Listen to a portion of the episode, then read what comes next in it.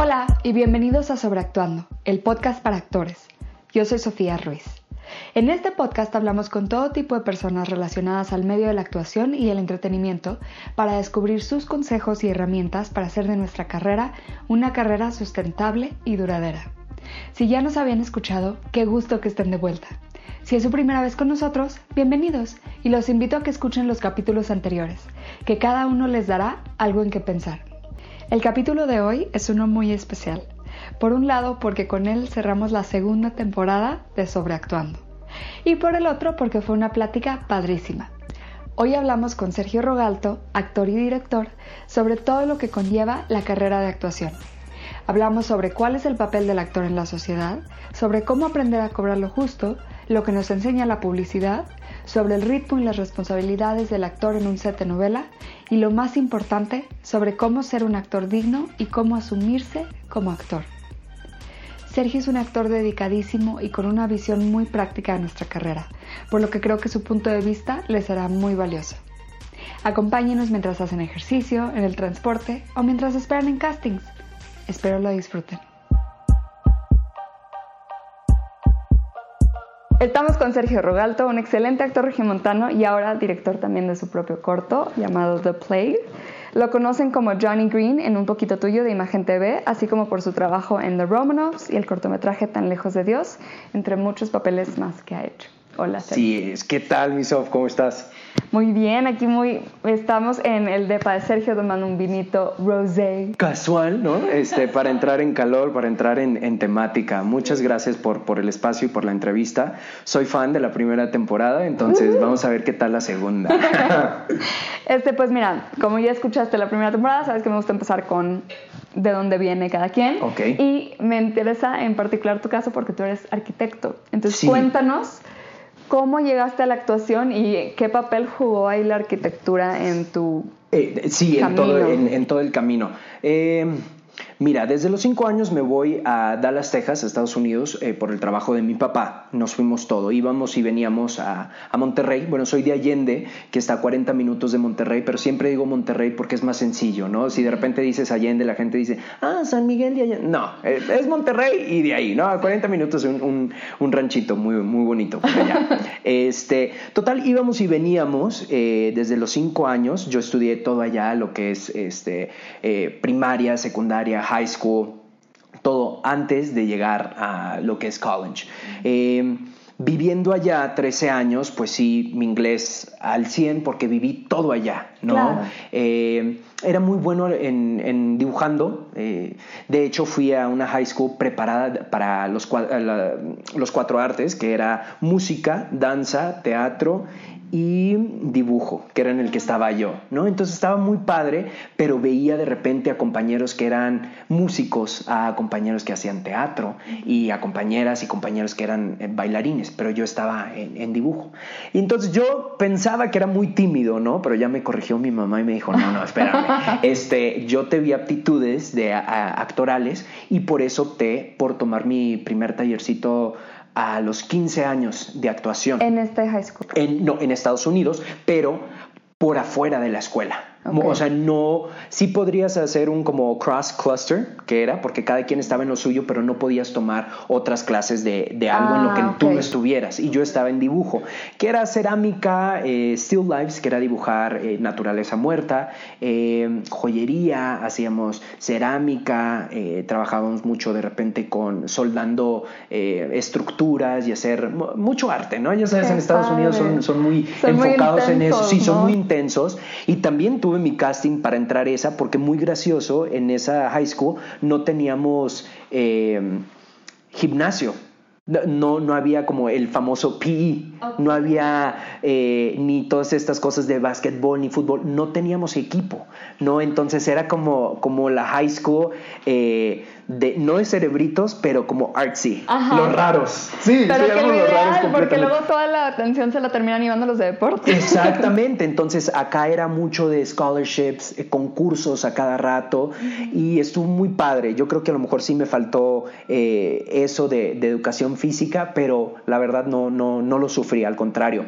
Y entonces eh, tomo este taller y me empieza a gustar la actuación y digo, oye, eh, pues me gustaría ver qué onda en, la escuela.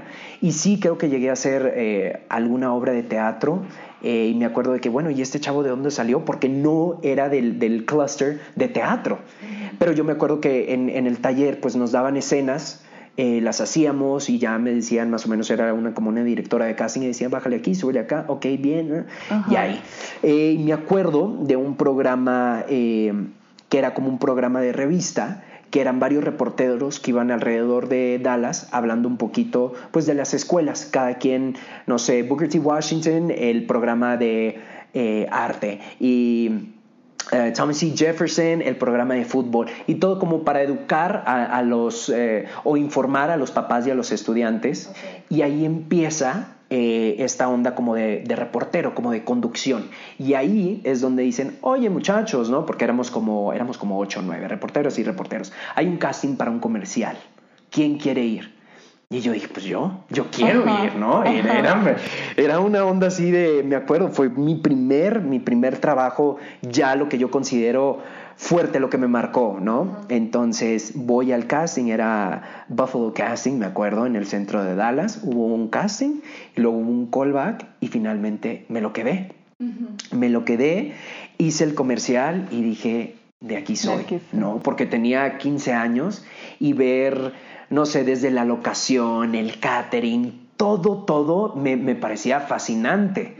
Y entonces dije, esto es lo que quiero hacer. What's next? ¿No? ¿Qué, qué, qué, sigue ahora?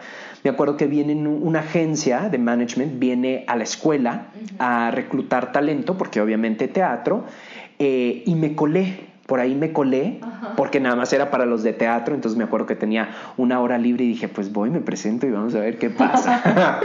Eh, me quedo, me quedo con The Klutz Agency y empiezo a trabajar con ellos. Y de repente en los castings que me enviaban, eh, nos, nos, topaba a, los mismos compañeros, y, pero yo veía que ellos trabajaban mucho más que yo. A mí me daban un casting una vez al mes y ellos tenían casting a cada rato. Entonces les digo, oye, ¿con qué agencia estás? ¿Qué onda? De que no, pues estamos con esta otra ok, y entonces yo sin saber, yo dije, yo necesito estar con esa agencia. Si yo quiero lo que ellos tienen, yo necesito estar ahí. Entonces, a como pude, después de un año, eh, le dije, ¿sabes qué? Muchas gracias. No, ¿cómo te vas? Pero nosotros, ya sabes, el discurso, no nos dejes, pero pues es, es, la evolución, es el proceso. Entonces me acuerdo que ya le, le, mando solicitud a The Horn Agency y me hablan un día y me dicen, muchas gracias, nos llegó tu solicitud. Ahora te estoy hablando de hace 10 años. Esto es oldie que tú enviabas. El headshot, el headshot físico. lo enviabas tal cual en, en, en, por correo y hasta que te contestaran. Me acuerdo que eh, por el trabajo mis papás me, me, compran un celular y era de cada vez que me hablaba alguien era trabajo, porque nadie más me hablaba, nadie, no, no había nada, tenía 15 años, entonces ¿quién me iba a hablar? ¿no? Y no era como ahorita que todo el mundo con su celular, entonces sabía que si me entraba llamada era un casting or you booked it, ¿no? Sí. Eh, y entonces ya me habla de Horn Agency y me dice, Sergio, ¿sabes qué? Muchas gracias, pero ya tenemos a a mucha gente con tu perfil, por el momento no. Mm, ok, ah. pues va. Y al siguiente día me vuelven a hablar, oye Sergio, ¿sabes qué? Sí, te queremos ver. Vamos, pues ya fui y obviamente de que, ok, pues haznos tu monólogo dramático y cómico. 3, 2, 1, va, ok, ahora el otro, ok, tenemos potencial, bienvenido. ¿no? Y firmé con ellos y ahí es donde empiezo a hacer mucho más, ¿no? Que el video interno, que el comercial para esto, eh, ahí empecé a extrear también, ¿no? Eh, es algo muy muy raro el extreo aquí en México y el extreo en Estados Unidos. Y ahí, pero te empiezas a curtir porque vas empezando. Aparte te estoy hablando de hace como 10 años y yo me acuerdo muy bien cuando extreaba para Radio Shack, te pagaban 500 dólares. Era mínimo. Entonces dices, wow, con esos extreos, claro que puedo vivir. Claro. No que aquí, pero bueno, no estamos hablando de eso. Y entonces, total, yo estaba eh, sumergido en todo eso, era increíble, pero ya se venía la hora de graduarme, ¿no? High school son cuatro años y pues siendo de una familia, pues mexicana, latina, oye, ¿qué vas a estudiar? No, pues quiero esto. ¿Cómo? Sí, quiero actuación. No, no, no, pero tienes que estudiar algo bien. No puedes. Y yo, pero ¿cómo? Y entonces a escondidas yo mando mi material al SEA. Porque había escuchado de México y ahí, y el SEA, no sé qué. Ok, va. Entonces mando mi material y me aceptan para el casting, de que sí, vente a hacer casting. Pero yo esto lo hice a escondidas, sin decirle a mis papás. Entonces me acuerdo que, estaba en el hallway, en, en, en, la escuela, y me hablan de que, oye, te queremos ver, no sé qué, tal fecha. Hijo, era una emoción y era un miedo de llegar a la casa y decirle, mamá, papá, este, me tengo que ir, ¿no? Aparte, me tengo que ir, no de que me podrían dar permiso, no, me tengo que ir. este, y así fue. Eh, vine a, México, hice casting, eh, me acompañó un primo, obviamente mis papás de que, ¿cómo no? Ok, bueno, vas con tu primo, yo terco. Y entonces ya llego, eh, me aceptan, pero a la hora de la hora mis papás no me dejaron. No, está muy peligroso la ciudad, no, no se puede, donde quieras, menos en México. Y yo, donde quiera. ¿Qué voy a hacer entonces? Entonces me acuerdo que leyendo una revista, leo que en aquel entonces Morán Vidal, Morán Vidal Talent, abrió una academia en Miami. Este, entonces dije, bueno, aquí quiero ir, si no puedo ir el SEA, quiero acá. Eh, trabajé con Héctor Zabaleta, que paz descanse, hijo de Marta Zabaleta, y estuve ahí en el taller intensivo, eh, y estuve allá una temporadita, y obviamente yo ya me había graduado de high school, yo ya todo, ¿no? Y después de que se acaba esa temporada, me acuerdo que me hablan mis papás de que, bueno, ¿y? ¿Qué onda, no? Porque para el papá...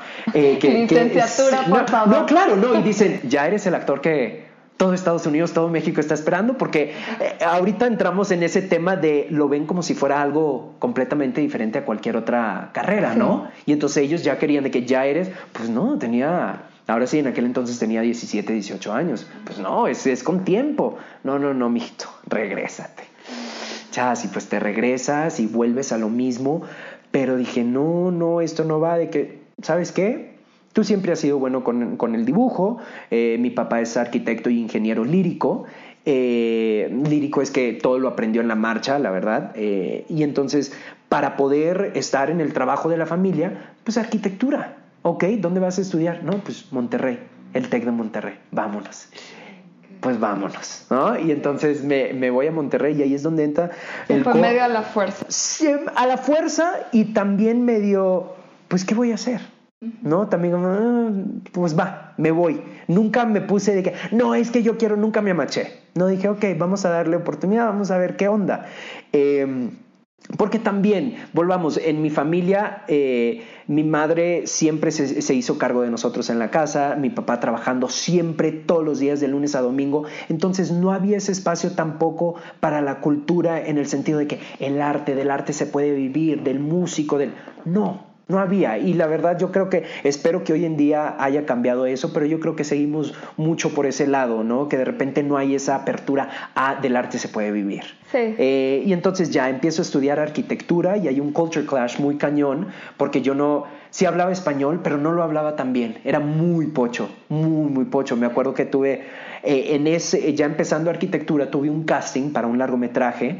Y bueno, venían muchas malas palabras en el guion y batallaba no, las, no, no, las decía, raro, ¿no? Sí, las de, no, salían del alma. Y ahora, no mames, cabrón, agárrate.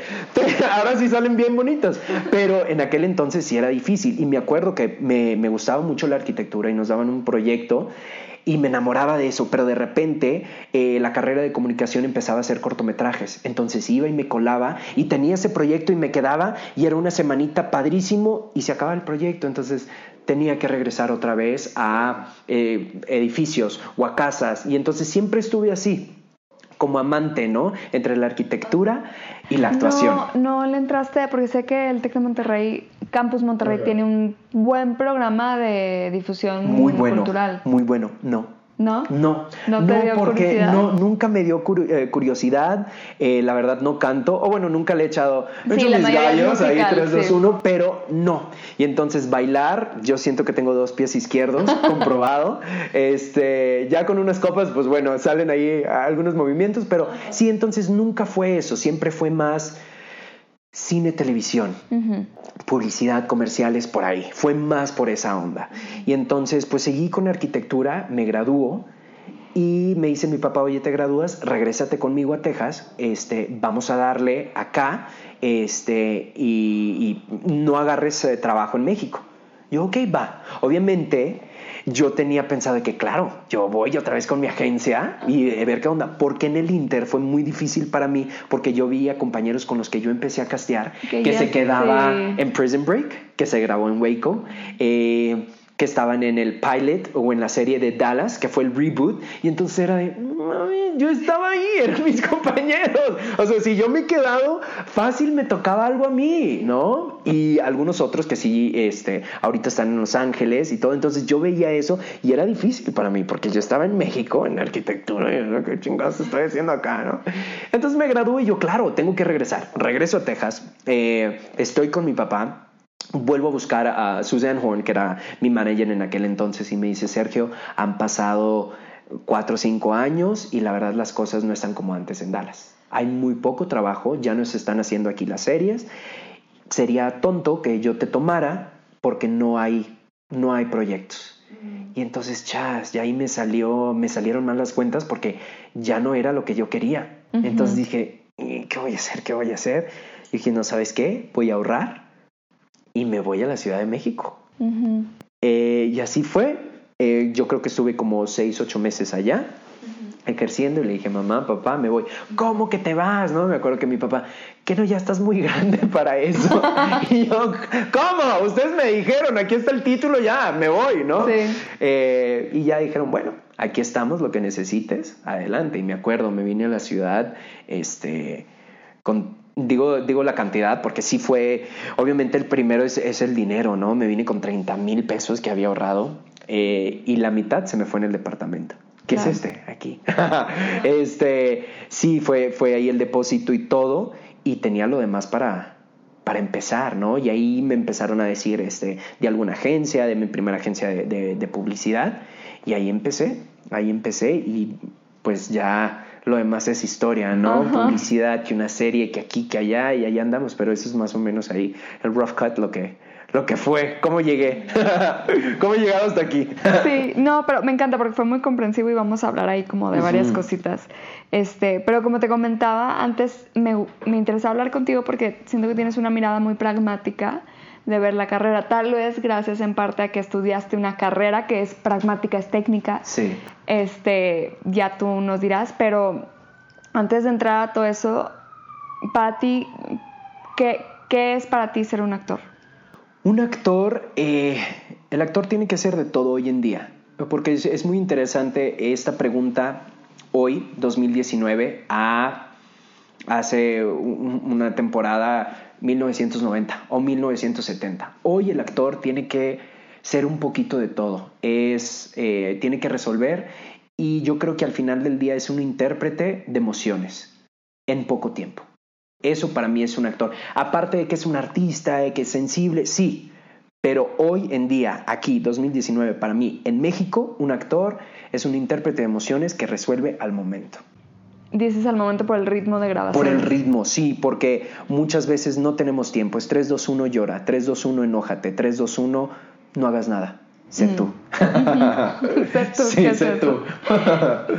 ¿Y qué, tú qué crees que aporta un actor a la cultura de, de un país, de una región? de La sensibilidad, y es como un espejo. Eh, les da la oportunidad a, al país de reflexionar de entender y ver las situaciones desde otro punto de vista. Porque muchas veces dices, ah, es una novela, es una serie, es una película, eso no pasa. No, sí pasa. Por eso el guionista tuvo esa idea, ¿no? Por eso lo estás viendo y muchas veces eh, es un reflejo de lo que estamos viviendo para que el espectador pueda ser más consciente y entender lo que está haciendo bien, lo que está haciendo mal y hacia dónde debería de ir. Hmm. Creo que de pronto siento que puede ser esto una carrera que, que tiene, vamos, que se percibe como muy de, vanidad, ¿no? De gente que busca la celebridad, de que se nos olvida que un actor también es un ser creativo. Y siento que a veces dentro de la misma industria hay gente que piensa que los actores no tenemos como un cerebro creativo o que somos como algo más que, un, que una persona bonita o tal vez no bonita, no importa. Diciendo, o sea, repitiendo líneas que te memorizas. ¿Tú qué, qué dirías a eso? ¿Cómo defenderías pues nuestra, nuestra capacidad creativa? Yo creo que sí los hay, ¿eh? O sea, yo, no, vengo aquí a, aquí no venimos a, desmentir a nadie. Yo creo que hay de todo. Y por eso es, es, es muy bonita la carrera también, porque hay gente que solo quiere ser famosa, hay gente que solo está aquí por el dinero y hay gente que solo está aquí por crear también. ¿no? Eh, he tenido charlas con compañeros donde creen que cobrar es malo. Y entonces, mm. ah, caray, mm. ¿cómo? Si haces algo bueno tienes que cobrar por ello, ¿no? Y entonces hay un poquito de, de todo y nada es malo, todo es válido. Yo creo que todo es válido siempre y cuando sea la razón por lo que estás haciendo un motor suficiente para levantarte cada día. Porque si no es, es tan fuerte, no, no, lo vas a hacer, no te vas a levantar. Hay días donde dices, hoy no, hoy no estoy carburando, hoy no me siento a gusto, hoy no me voy a levantar. Entonces, ¿qué te hace levantarte? La pasión detrás de, la pasión por crear, la pasión por el arte, la pasión por la fama, la pasión por el dinero. Y todo es válido. Yo así lo veo. Muy bien. Hablando justo de Vamos, entremos a temas de dinero. Venga. Este. de pronto, a veces, platicando contigo, me inspira porque tienes, mismo de este, de este lado como tan pragmático que tienes de, ver la carrera como un negocio, que lo es, eh, de pronto no sabemos cómo exigir lo que merecemos. Específicamente hablando de lo que nos tendrían que estar pagando por un trabajo. Porque, de entrada, ¿por qué hay que exigir que se nos pague lo justo? Si es un arte, si, es, algo que nos apasiona de todos modos, que lo estaríamos haciendo aunque no nos dieran un centavo. Lo que pasa es que no estamos haciendo nada diferente. No estamos haciendo, somos eh, personas ordinarias haciendo un trabajo extraordinario, ¿no?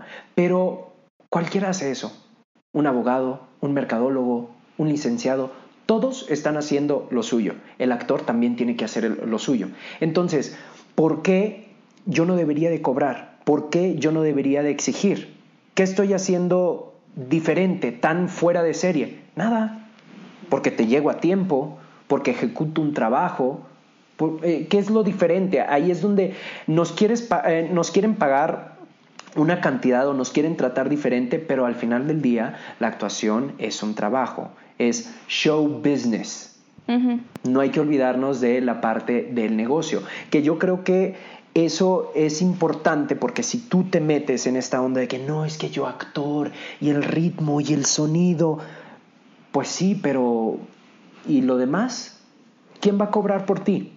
¿Quién te va a poner precio? Hay management, ok, sí, pero aquí en México batallas. Entonces, aquí en México yo he visto que nadie tiene la mejor intención de cobrar lo que yo valgo más que yo.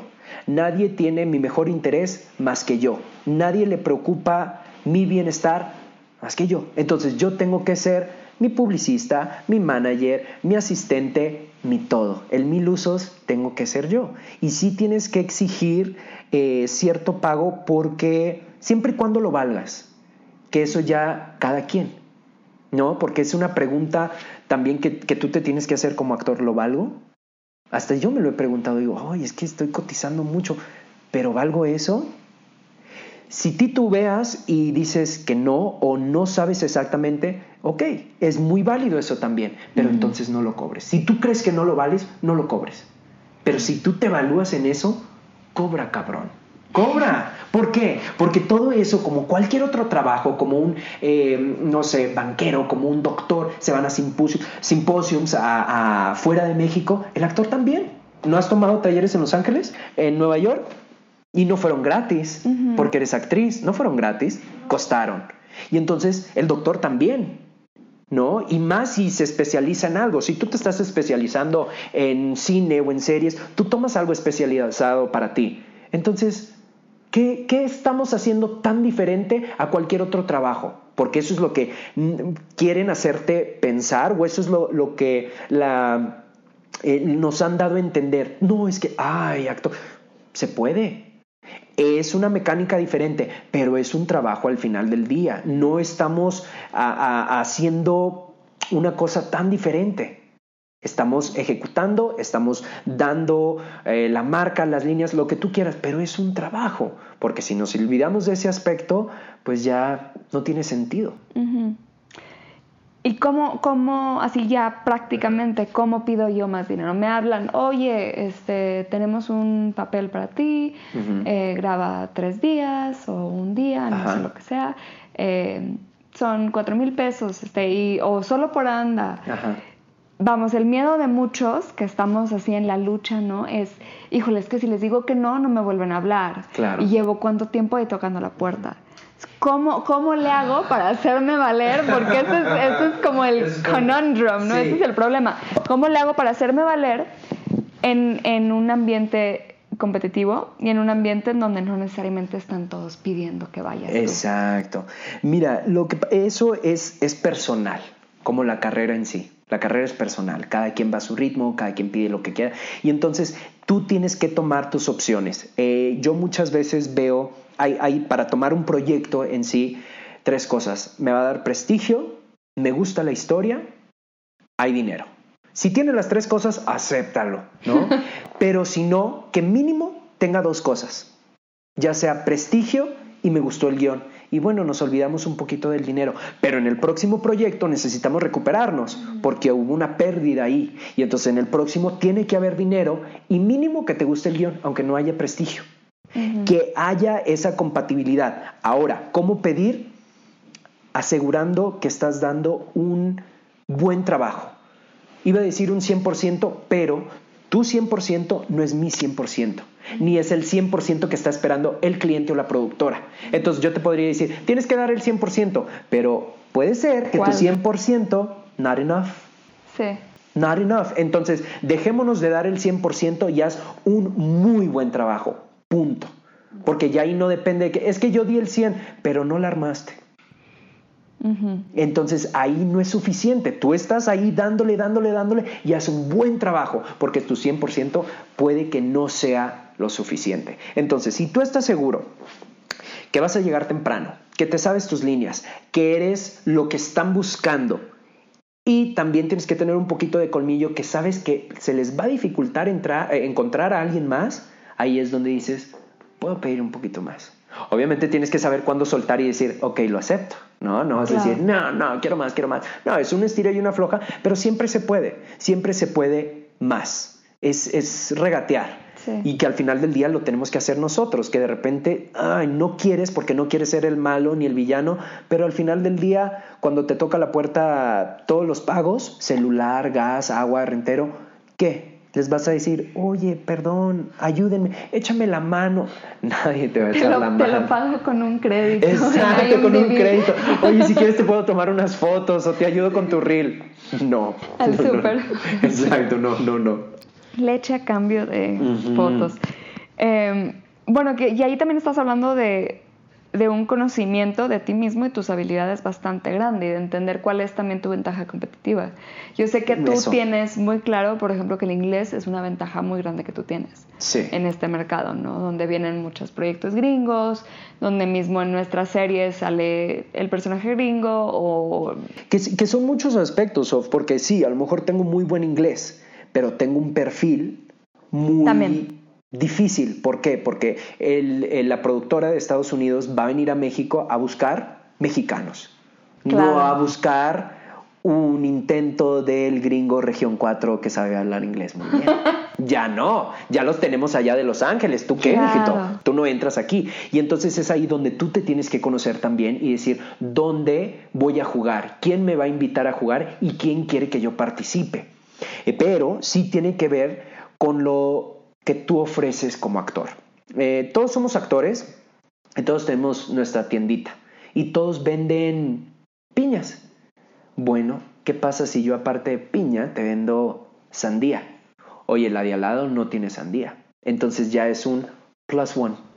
Entonces tú mismo tienes que sumar y sumar y sumar a tus habilidades. Oye, hablo muy bien inglés. Oye, aparte te hablo español y aparte te hago los acentos, que colombiano, que este, no sé, cubano, y ahí tú empiezas a jugar con tu cajita de habilidades, que eso también lo puedes poner en tu CV, pero hoy en día es muy importante porque ¿cómo vas a destacar? Todos somos actores, todos somos sensibles, y lo mejor de todo es que todos nos aprendemos las líneas.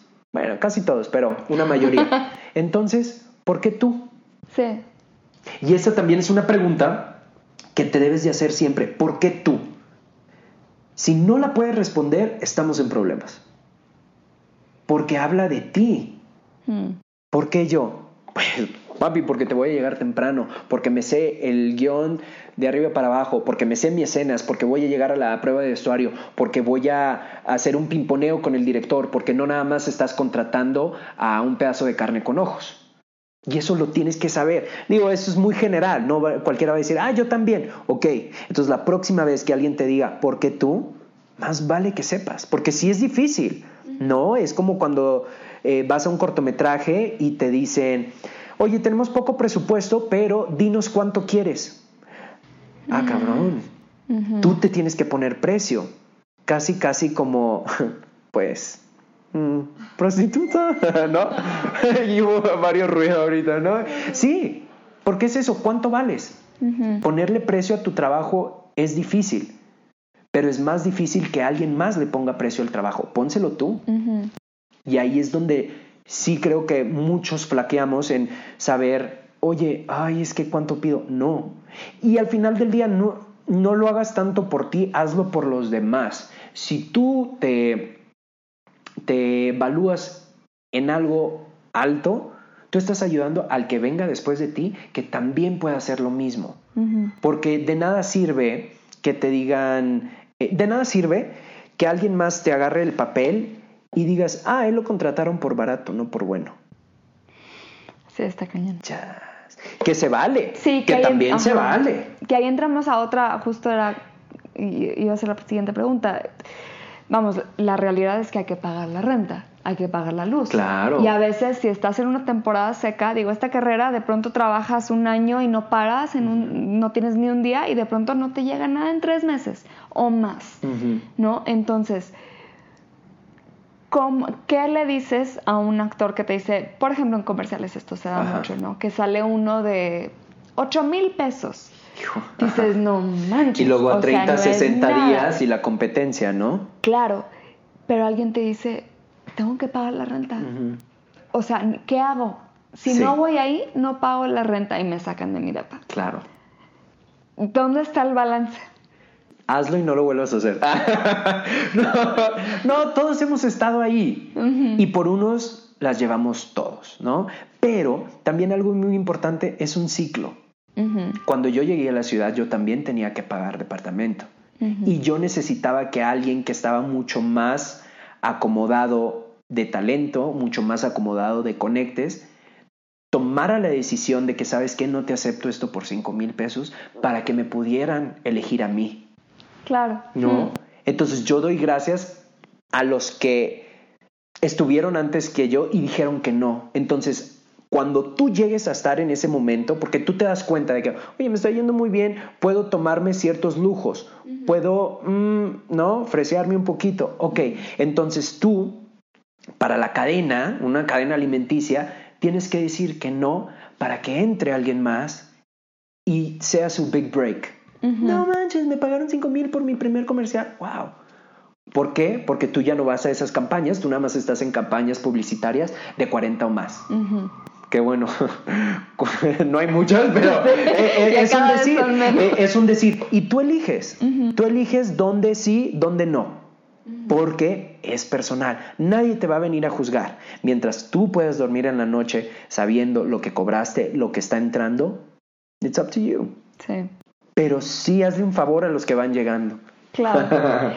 y, por ejemplo, ¿cómo, vamos, tenemos muy mala reputación desafortunadamente. Yo lo veo cada que abro Facebook en estos grupos, a ver qué hay de castings, así que esté lanzando la gente todos, no divos, este, gente tranquila, ¿no? Una cantidad de adjetivos de cómo piensan que somos. Sí.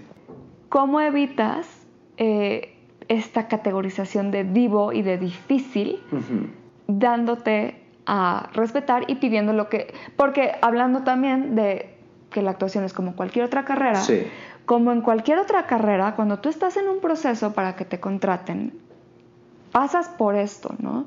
¿Cuánto quieres que te paguen? ¿Cuánto ganas ahorita?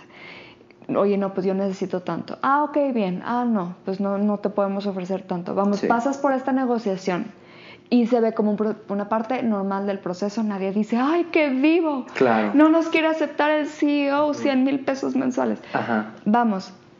Y de, hecho eso es muy bajo. sí, si nos están escuchando, a ah, caray. Sí, la que no es este, Pero bueno, ¿por qué, por, ¿por qué crees que se dé particularmente con los actores y cómo evitas ser esta persona difícil, entre comillas, Sí, y sí dándote a respetar y, y, exigiendo lo que, lo que mereces. Sí. Mira, lo que pasa es que muchas veces el cliente cree que sale caro contratar el profesional, pero porque no sabe que sale más caro contratar a un inepto. Y eso está cañón. Y eso lo aprenden en el rodaje. ¿no? Porque muchas veces dicen, no, no, no, oye, te pago tanto, pero lo vas a sacar en 30 minutos. No es que yo no te estoy cobrando por sacarlo en 30 minutos, te estoy cobrando por saber lo que estoy haciendo, ¿no? Yo no te cobro si lo voy a sacar en 3 horas o en 30 minutos. Eso nada más es un plus del conocimiento que estás contratando, ¿no? Y ahora esta parte de que no divos, no. De entrada, si yo veo eso, es un proyecto al cual no quiero pertenecer. Porque si de entrada me están poniendo una etiqueta, al que sea, no, no a mí, ¿no? Al que sea, no divos. Entonces, ¿con quién, qué, es un no divo? ¿O qué es un divo para ti? Una persona que sabe lo que está haciendo, una persona que exige lo correcto, que exige traslado, que exige respeto, que exige silencio en una escena importante. ¿Eso es un divo? Entonces, pues yo no sé con quién quieres trabajar. ¿No? Pero ya de entrada, si un proyecto dice no divo, no tienen a Sergio Rogalto. Ay, no, no, no, no, no, no, por ahí. No, por ahí, pero yo sí, yo sí sé que es un trabajo que necesita de su espacio y necesita... Es, es un juego y cualquier juego tiene reglas y eso es lo que lo hace interesante. Entonces, un juego que no tiene reglas, pues puedes hacer lo que quieras y de eso no se trata hay lineamientos. Oye, sí quiero esto, necesito lo otro. Y hay cosas muy extremas. Ok, es personal. Es personal.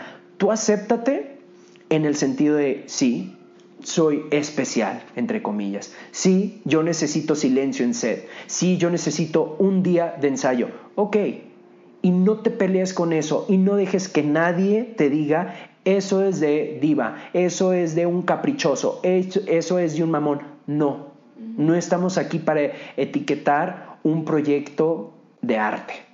Porque no nos olvidemos, sí, es un negocio, sí, es un business, pero está el aspecto de arte. ¿Quién te llora en 3, 2, 1? ¿Quién entra en situación con los automóviles? Con 15 personas en un cuarto de 5 por 5, pero que se vea natural. En una escena íntima. En una escena ah, íntima, que bueno, esas hay de todo también, ¿no? Llegas mucho gusto, ¿qué tal? Quítate la camisa y quítate la blusa. El respeto, la humildad de que, oye, estamos en, un lugar y lo vale, lo vale. Entonces eso de que no trabajamos con divos, siempre me gustaría preguntarle, ¿qué es un divo? ¿A qué te refieres con eso? Pero ya de entrada hay como un cliché ahí al cual no pienso entrarle, no vale la pena. Sí, hay una expectativa pues basada en, sí, en estereotipos. Exactamente. En, una idea de lo que creen que es un actor. O lo que debe de hacer un actor también. Pasa, pasa, pasa, pasa. Me, me, gustaría retomar un poco lo que decías de estos como tres aspectos, ¿no? Que tendrías que tomar en cuenta para escoger, ¿no? Que el, si te trae dinero, si te trae reputación o prestigio y, Si te y si te gusta. Sí. Porque justo creo que ahí es donde también tenemos un poco de espacio para jugar eh, por decir, pues haces un comercial porque te va a traer dinero. Claro. Y eso te da libertad para igual hacer un proyecto independiente que no te va a traer dinero, pero te gusta muchísimo el guion y crees, crees en ese proyecto, ¿no? Sí. Vamos, ¿qué, qué piensas de eso? En tu experiencia, ¿cómo has jugado con esos tres aspectos? Eh, en esos, eh, en un inicio sí pesan le vas dando valor, a cómo va pasando tu carrera, le vas dando valor y porcentaje a, cada cosa, a cada aspecto, tanto el dinero. Cuando tú ves un proyecto, yo ya he hecho mucho de cierto eh, tipo de proyecto, ya sabes qué es lo que buscas eh, y entonces nada más estás buscando dinero. O dices, oye, bueno, esto lo disfruto, va. Y esto también te ayuda a dar una estabilidad, tanto pagar tu departamento, pagar deudas, pagar tarjetas, lo que gustes y quieras. Y también te da la oportunidad de hacer otros proyectos que no podrías si no tuvieras esta entrada. Llámese teatro, llámese un cortometraje, una tesis donde dices, no voy a ganar nada, pero voy a poder divertirme, voy a poder colaborar con estos futuros cineastas y va a haber proyección. Entonces, un proyecto que a lo mejor nada más tiene eh, dinero y ni siquiera prestigio ni, ni, que te guste el guion, pero hay dinero, te puede ayudar a hacer un proyecto que tiene prestigio y que te gusta. Entonces dos proyectos hacen uno y ahí vas jugando, intercambiando y diciendo esto sí, esto no. Y entonces sí eh, es, eh, todo es cómo lo ves. ¿Cómo lo ves y cómo le sacas provecho a esto me va a ayudar a hacer otro? Tengo muchos compañeros que dicen, bueno, yo hago publicidad para poder hacer teatro. Y yo, ah, padrísimo. Si, si eso te llena, oye, pues, qué mejor, ¿no? Sí. Y se vale, se vale que una cosa te lleve a la otra, porque también mucha gente está peleada con la publicidad y la publicidad es buena también y te topas con cosas de repente muy buenas. Sí. Y también te topas con unas cosas muy malas, pero bueno. Pero creo que de todo hay que aprender. Claro. Yo veo la publicidad como un gimnasio. Sí. Sí, literalmente es un, es un gimnasio en el que yo voy a practicar, a aprender, ¿no? A, a relacionarme mejor con la cámara, a entender cómo funciona el set. A resolver. A resolver, acostumbrarme a estar con 15 tipos alrededor de mí. Sí. Este, vamos, es un gimnasio. es un gimnasio completamente porque, como dices, haces todo eso en menos de 30 segundos. Y entonces te vas acostumbrando a que hay 20 personas contigo en un cuarto. Ojo, en un, en un set de repente tienes al gafer, al audio, al no sé qué. En este, en este cuartito tienes a tus compañeros. Y entonces ahí entra otro aspecto de que la vibra, que la envidia, que everybody wants you to fall, ¿no? Todo el mundo te está poniendo el pie, pero, ah, no, tú puedes, tú puedes. Entonces es en contra de eso y poder concentrarte en esos dos segundos. Si escuchaste, escuchaste, lo llevaste, lo ejecutaste y vámonos. Lo que sigue, lo sueltas. Y si es un gimnasio y resuelves. 3, 2, 1. Oye, pero es que mm, resuelve. Sí. One shot. Sí. Que muchas veces todo eso es, es son carreras compradas. Desde tu presentación, el que te está videando ya sabe si te va a presentar o no. Punto. Y el cliente y el director también, desde que te ve, ya sabe, ¿me funciona o no?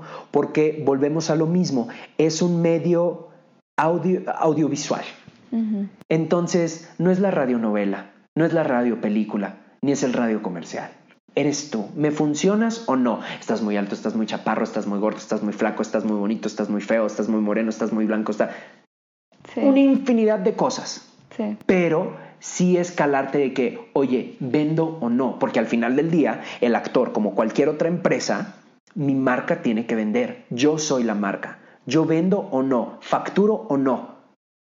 Que es el lado business que de repente nos olvidamos ciertas personas, no todo el mundo, ¿no? No quiero generalizar, pero sí es un aspecto que está muy presente y si lo tenemos nos ayuda a ver todo desde una perspectiva mucho más fría y nos ahorramos muchos em, sentimientos heridos. Claro.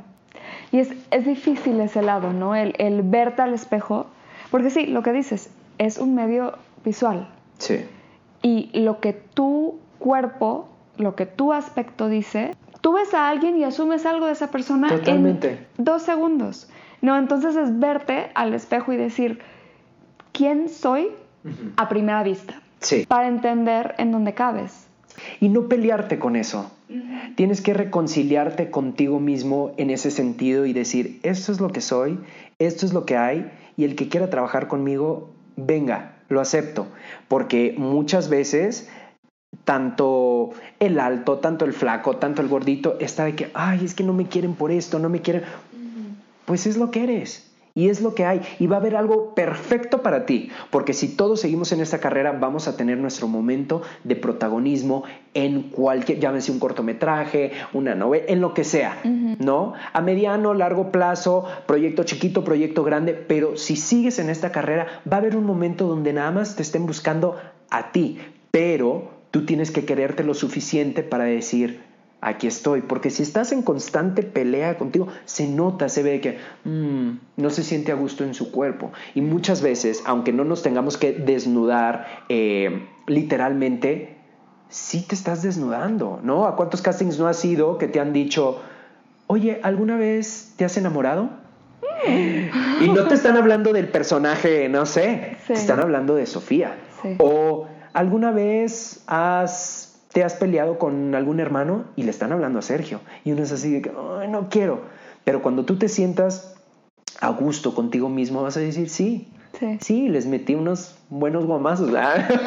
o sea, pero puedes tener una plática mucho más amena desde un punto de vista eh, más honesto y más verdadero, ¿no? Sin decir, ay, es que no me quieren por esto. No, y eh, bueno, es que hay aspectos, también digo, no te pelees, pero también date cuenta, eh, por ejemplo, qué es lo que se está vendiendo, ¿no? Entrando en tu perfil dices, ay, es que, mira, para tal comercial, pues nada más agarran a puro güerito. Entonces no vayas si eres, eh, si tienes, si eres morenito, ¿no? Ahora, totalmente si eres del otro lado, si eres güerito y ves de que, bueno, este es para gobierno o necesitan un pues no vayas. Sí.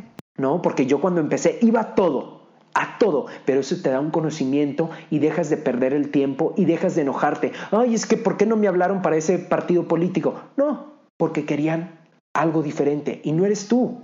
Y al final del día no es personal, tú estás llenando, tú eres un gancho. Tú eres un gancho para el producto. Y cuando lo empiezas a ver de esa forma un poco más fría, eh, dejas de sufrir. Y eso está padre también. Me gustaría muy poco, porque en verdad este no es el tema de este capítulo, pero ahorita estábamos platicando de tu experiencia grabando una novela eh, recientemente. Más que nada esta, esta cuestión del ritmo, del ritmo de trabajo, que es rapidísimo, ¿no? De que te dan tu escena si tienes suerte una semana antes, pero probablemente un día antes, y es resolver, resolver, resolver. Cuéntanos un poco, eh, para alguien que nunca ha trabajado en, novelas o en, en teleseries, ¿cómo es, ¿cómo es un día en el set? Un día en el set. Mira, eh, varía, varía de repente y hoy más que nunca por todo lo que se está haciendo, serie, teleserie, que la novela, que lo que tú quieras, apuntador, no apuntador. En mi experiencia me tocaba, entrabas, vamos a decir, un día donde te tocaba todo el break. El break es, vamos a decir, cómo está tu día alineado, las escenas, cómo, cuál viene una detrás de otra.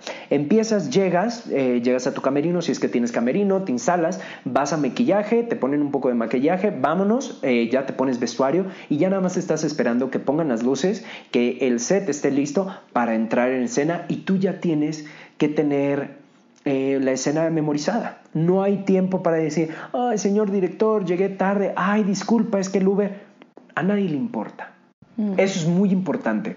Yo creo que hay que dejar las excusas. No me importa que tu perro se murió. No me importa que te peleaste con la novia, con el novio. Es que tu hermana, es que tu familia. No, a nadie le importa.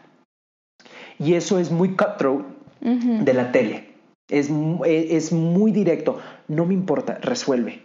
Tienes que llegar y no llegaste a tiempo. Es que el Uber, no importa, tú no llegaste a tiempo. El Uber yo no lo voy a regañar, yo te voy a regañar a ti. Claro, Entonces, sal más temprano.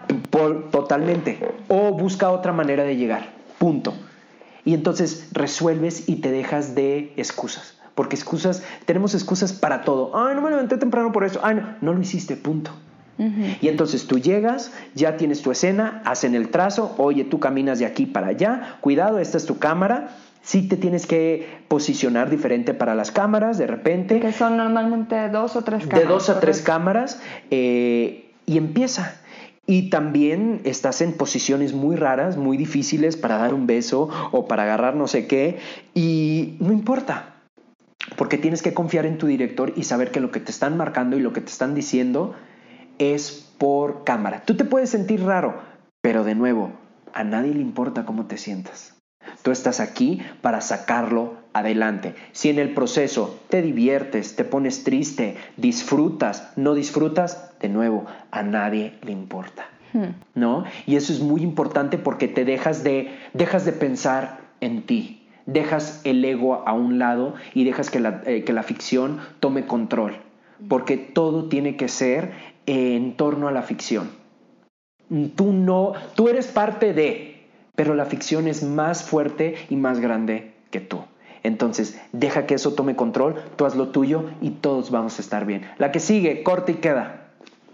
Y así nos vamos. Nos lleva perfectamente a la pregunta de la hora. ¿Cómo se es un actor digno?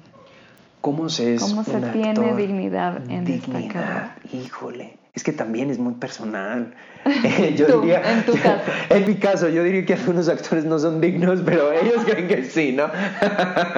este, eh, un actor digno, mm, mientras tú sepas por qué estás haciendo las cosas. Hoy estoy haciendo eso porque me gusta el discurso, eh, me gusta la historia, no es una narrativa que quiero contar, no es algo que no quiero contar, es una narrativa que no quiero que tener nada acerca de... Y va, porque va con tus valores, con tu pensamiento, con tu pensar, y eso es dignidad. Nunca hagas algo que no te va a dejar dormir en las noches, ¿no? Nunca te traiciones en un set, nunca sientas que tienes que hacer algo. No dejes que la presión te destruya en un set. Tú puedes decir no, tú puedes abandonar un set y tienes todo el derecho de decir yo esto no lo hago. Ojo, si tú pactaste antes de hacerlo y llegas a un set y no lo haces, ahí no, no eres digno. Pero si te llegan a, no sé, porque el director se fumó algo y dijo, ¿sabes qué? Aquí vas y vas en cueros. No, señor. No. Y eso es muy importante porque me tocó hace poco y dije, ah, caray, si he tenido 18, 19 años, lo hago por él. Sí, señor, no, señor, ¿no? Pero hoy en día digo, no porque me doy cuenta que este proyecto, este momento, el decir no, no me hace ni mejor ni peor actor. Yo sigo siendo Sergio Rogalto. Y así para todos, tú sigues siendo quien eres, antes y después de lo que sea. Y eso es muy importante para tú poder dormir a gusto, ¿no? Porque por eso van muchas cosas de, es que no me deja dormir tal cosa, o el típico de que, ay, es que pude haber dicho tal cosa. No, haz lo necesario para que tú puedas ser una persona íntegra, digna y regresar a tu casa como saliste de ella en la mañana. Nada más. ¿Te, te han ayudado tus, tus inicios como arquitecto y haber estudiado otra carrera? ¿Te ha ayudado en tu carrera de actor o en tu percepción sobre la carrera de la actuación? Sí, Sí, eh, arquitectura, a pesar de no ser, no sé, em, negocios internacionales o un doctorado, algo por el estilo, sí me dio una perspectiva diferente que hay más aparte de lo que es actuación. ¿no? Yo, yo doy gracias que, por, por haber podido estudiar arquitectura y no encerrarme en esta cosa que nada más actuación. ¿no? Porque muchas veces creo que cuando nada más estudias actuación, pues eso es lo único que sabes. Entonces de repente dices, si no encuentro trabajo de esto, ¿qué puedo hacer? Claro. Y ahí es una debilidad grande. Sí. Porque tú mismo te estás saboteando y diciendo, si no la armo con esto, entonces estudiar otra carrera, aparte que te da el colchón de, oye, si no me quedo en este proyecto, no hay problema. ¿Por qué? Porque lo intenté. Y aún así, con o sin esto, yo sigo siendo quien soy y puedo ejercer esto otro. Aparte que lo ves distinto porque lo ves desde un lado de business, ¿no? Porque it's show business. Y en actuación de repente muchas veces hasta te inculcan que es malo cobrar, hasta dicen, no, no hagas comercial, no te vendas, no esto, el arte. El arte. ¿No? Y eso, eso fíjate, yo es una crítica muy grande que tengo a, eh, a muchas, no quiero decir todas porque no sé, pero a muchas de las carreras de actuación y de las artes se les olvida por completo. Yo tuve una clase en donde se menciona el dinero y me acuerdo que la reacción de la, de la clase fue como, ¿qué, le pasa? ¿No? Pero, y, y, años después me voy dando cuenta, fue la, una de las pocas clases que verdaderamente yo pude trasladar al mundo de, no al mundo del arte, de la actuación, pero al mundo del hustle, de la búsqueda. Claro. ¿no? Porque Sí, se necesita dinero para producir. Por supuesto. Para hacer teatro, para hacer un video, para, hacer lo que sea. Todo se tiene que y, pagar. Y no se trata de dinero, dinero, pero no te pelees con el aspecto de. Es una rama muy importante en este árbol de creación, pero está ahí la rama y está ahí por algo, porque ese árbol necesita balance. Entonces, tanto como la creatividad, como la improvisación, como leer el texto, entender el texto, está el facturar. Claro. Y también algo que quisiera como rescatar de lo que dijiste es, vamos, de pronto siento que el sentir que es lo único que puedes hacer y es lo único que quieres hacer, el actuar, te mete una presión que se lee. Tú cuando entras a un casting con esta como chihuahua temblando, sí. esta es mi única oportunidad y solo puedo, y si no estoy haciendo esto, me voy a morir. Claro. No vas a dar lo que tienes que dar. Es que la desesperación se huele. Ajá. Y huele mal. Ajá. Y es difícil. Sí. Y es difícil porque muchas veces, claro que has entrado y dices, esto es lo que necesito, porque sabes que es un proyecto que paga X cantidad muy buena y solo eres tú y alguien más. ¿Qué onda? ¿Quién va a entrar ahí tranquilo, calmado? No. Y entonces tienes que eliminar aspectos en tu vida que te pongan en esa situación tan vulnerable como por ejemplo haciendo otras cosas que te den esa estabilidad, porque no estés peleado con, oye, puede ser que ahorita no me pueda dedicar al 100, porque son muy pocos los que pueden salir adelante nada más viviendo de esto, nada más haciendo, muchos hacen dirección de casting también, muchos producen, muchos se producen sus propios proyectos. No te cierres a la posibilidad de crecer y no nada más ser un actor. Incluso creo que es mucho más importante y es mucho más rico tener una plática con alguien que no nada más sea un actor, que me imagino tú lo viviste cuando fuiste a todos estos festivales, que tú escribiste tu corto, ya no era de que, ah, es Sofía la actriz, and the writer. Ah, cañón. De pronto quiero hablar con ella. Hablando de justo dignidad, de pronto hasta cuesta asumirse como, o sea, ah, como que mm. decir sí, también soy productora. Ajá. Hasta con el podcast y te lo, y, lo admito aquí a los que escuchen. De pronto me cuesta decir, soy podcaster. Sí. Pues sí lo soy, tengo ya una temporada.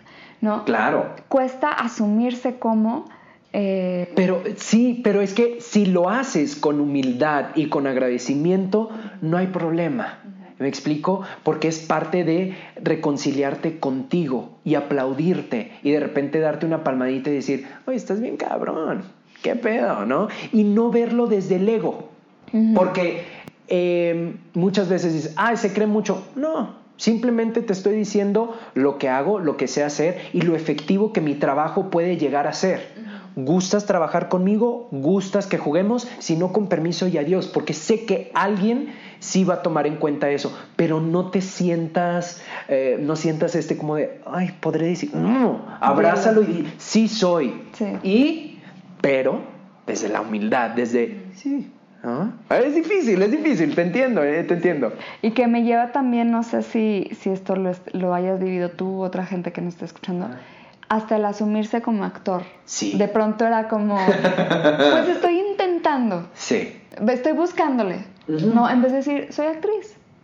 Punto, claro. sí lo soy me pagan por hacerlo. Y aunque no me paguen, estoy haciéndolo todos los fines de semana. O, estoy en obras de teatro. Lo que, en la que sea cual sea la situación, hay que asumirse como actriz, aunque no estés en donde piensas que tendría que estar un actor, una actriz. Totalmente. Y mira, mientras yo eh, de repente tengo ahí una batalla, porque yo me acuerdo que, mi mamá también me decía, no, no, no digas que eres actor, o sea, que ahí ah. vas. Y yo, no, mamá, a ver, espérame, o sea, soy actor. Sí, pero ¿no? Y esta cosa. Y entonces yo no decía que era actor hasta que empecé a ganar como actor. Ya que vivo de esto, ahora sí puedo decir, soy actor. ¿Por qué? Porque vamos a todo el aspecto. Un buen casting, un mal casting, lo que sea, no me hace ni mejor ni peor actor. Soy actor. Punto. ¿No? Y de repente tú sabes dónde sí y dónde no de repente también uso de que, ah, es que soy arquitecto. Porque no quiero entrar a todo el discurso y a, todo el detalle de que, ah, ¿en qué televisora llegué? No, soy arquitecto, ¿no? Ah, muy bien, joven. Pues vámonos. ¿Sigues dibujando?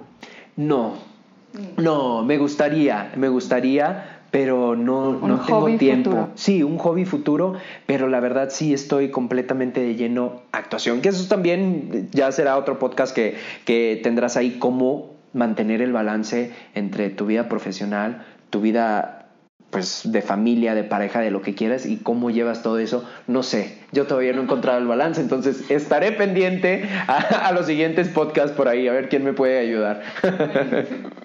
¿Qué te parece una ronda en chip? ¡Vámonos! ¿Mañana o tarde? Mañana. ¿Café o té? Ninguno. ¿Playa o montaña? Playa. ¿Publicidad o cine? Cine. ¿Cine o tele? Cine. Arquitectura o actuación. Actuación. Johnny Green o Officer Drake. Johnny Green. ¿Pesas o correr? Pesas. ¿Qué te molesta? La mentira. Si pudieras ir a cualquier lugar del mundo, ¿a dónde irías? Ah, una ciudad, cualquier ciudad, Nueva York. Si alguien hiciera una película sobre ti, ¿qué género sería? Acción. ¿Quién te interpretaría? Mm, no sé, eh, tendría que ver el casting de Leonardo DiCaprio, este, no sé. ¿Peor audición de tu vida? La de mañana. ¿Mejor audición de tu vida? La de mañana. ¿Película favorita? Película favorita. O serie, lo que O serie. Eh, película Inception eh, y serie How to Get Away with Murder. ¿Qué personaje de fantasía eras de niño? De niño. Los Power Rangers. ¿A qué le tienes miedo? ¿A qué le tengo miedo? Mm, a fallar, a quedar en el intento. Si te dedicaras a cualquier otra cosa, ¿qué sería? Abogado. Si pudieras trabajar con el actor o actriz que sea, ¿con quién trabajarías? Viola Davis. ¿Por qué? Sí. Híjole, los discursos que se echa esa gran actriz en, la serie de How to Get Away with Murder, digo, ¿cómo? O sea, sí sería de cómo empiezas a desmenuzar eso, ¿no? Eh, eh, está muy cañona, está muy cañona para mí. La fuerza que tiene. Esa fue la ronda en chinga con Sergio Rogal. Últimas tres preguntas. Eh, ¿Cuál es el mejor consejo que has recibido? El mejor consejo. Tú puedes y tú lo vales. ¿Cómo manejas el rechazo? Que es mucho. sí. ¿Cómo? Ah de muchas formas. Eh, lo saco, lo tengo que, platicar, siempre hablo con mi mamá, siempre está ahí para escucharme, para darme algún consejo. Eh, y reflexionar, tomar algo de eso. ¿Por qué no? Saber en qué fallaste o en qué crees que fallaste. Aprender, tomando una lección, tomando una lección de, del rechazo o del fracaso en ese caso. ¿Y dónde te encontramos? En redes. Sergio Rogalto en todo, Twitter, Instagram, Sergio Rogalto, todo pegado, ahí estamos. Muy bien, muchas gracias. Misof, muchísimas gracias. Padrísimo, muy bien. Muchas gracias por escuchar. Fue una plática verdaderamente enriquecedora y me dio muchísimo gusto volver a escuchar a Sergio a la hora de editar. Espero les haya dado algunas palabras inspiradoras y algunas ideas sobre cómo darse su lugar en sus próximos proyectos. Como les comentaba, este es el último capítulo de la segunda temporada de Sobreactuando, por lo que estaremos tomando un descansito. Pero no se preocupen, ya estamos preparando la tercera, así que espero estar en sus oídos otra vez muy pronto. Si están disfrutando el programa, los invito a que nos den una reseña en su app de podcast. Toma un segundito y nos ayuda un montón. O compartan nuestro link en sus redes. Así le llegaremos a más gente que ya sea o quiera ser actor. Si tienen sugerencias de temas, mándenme un mensaje directo. Me encuentran en Instagram como Sofía Ruiz Actor. Muchas gracias por acompañarnos. Nos vemos en el set. Esta es una producción de Flower House Films.